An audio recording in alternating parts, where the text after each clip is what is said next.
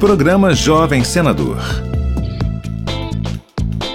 Vitória Costa Dias é a representante de Goiás na edição de 2022 do programa Jovem Senador. Em sua redação premiada, destacou que a negligência governamental e a exclusão das classes populares continuam colaborando com uma sociedade segregacionista. Vitória almeja cursar direito para prestar concurso público, mas também afirma ter interesse em seguir carreira política. Confesso que sempre tive interesse na área política. Eu acredito que o programa Jovem Senador pode contribuir como uma forma de oportunidade para que eu possa ver como é a vida política, principalmente no Senado. Como prêmio, os estudantes selecionados participam de uma semana de atividades no Senado em Brasília. Acompanhe todos os detalhes do programa Jovem Senador no site senado.leg.br barra Jovem Senador.